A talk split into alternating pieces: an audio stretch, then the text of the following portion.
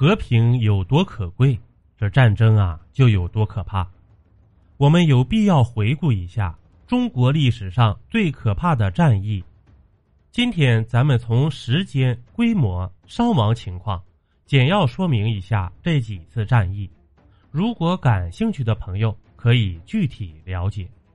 第一个，长平之战，发生在公元前二六零年，秦国的六十万大军对战赵国的四十五万，伤亡七十六万。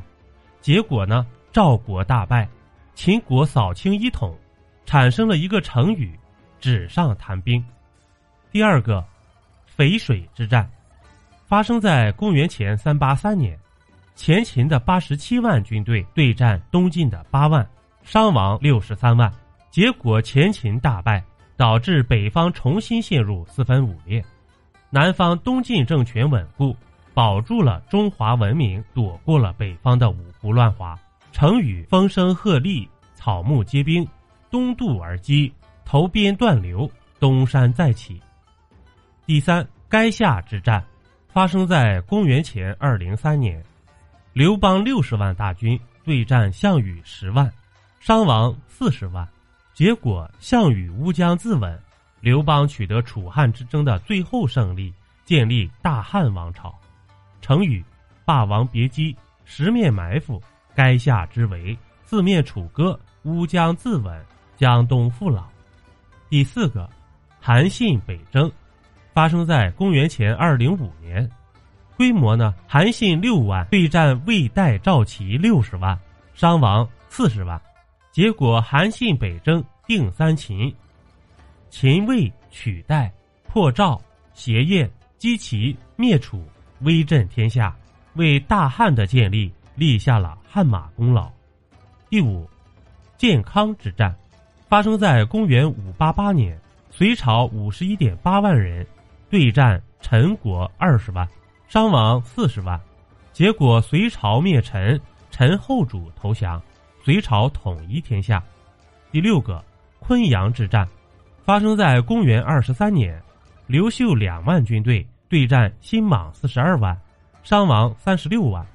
王莽建立的新朝大败，不久绿林军攻入长安，王莽被杀，新朝灭亡，刘秀崛起。第七，彭城之战，发生在公元前二零五年，项羽三万军队对战刘邦六十万，伤亡三十二万。结果项羽以三万骑兵千里奔袭，击败刘邦率领的诸侯联军。夺回大本营彭城，刘邦遭遇生平最大惨败，逃跑路上丢弃妻儿老父。成语“一将胜勇追穷寇，不可沽名学霸王”。第八，巨鹿之战，发生在公元前二零八年，项羽五万大军对战秦朝四十万，伤亡三十万。项羽大胜，成为秦末起义军大哥大，称霸王。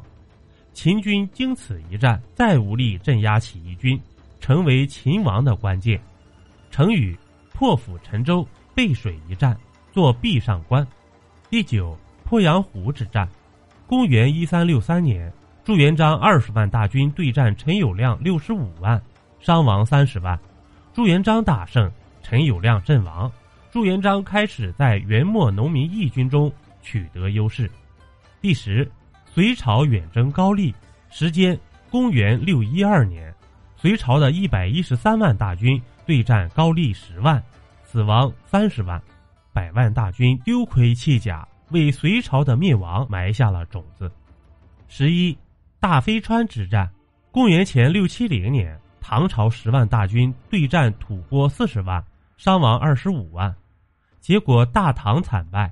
是唐朝开国以来对外战争中最大的一次失败，吐蕃凭此战成为与大唐分庭抗礼的西部豪强，这唐朝被迫撤销四镇建制，安西都护府迁至西周。